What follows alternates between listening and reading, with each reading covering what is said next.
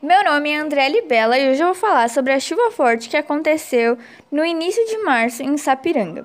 Chuva forte causou prejuízos em Sapiranga. A chuva que se agravou no início de março no Vale dos Sinos teve como uma das principais áreas mais atingidas o centro da cidade de Sapiranga, entre as avenidas 20 de Setembro, a Avenida Presidente Kennedy e a Avenida Mauá, que ficaram completamente alagadas. Além disso, algumas casas foram invadidas pela água e o muro chegou a desabar, gerando inúmeros prejuízos aos moradores.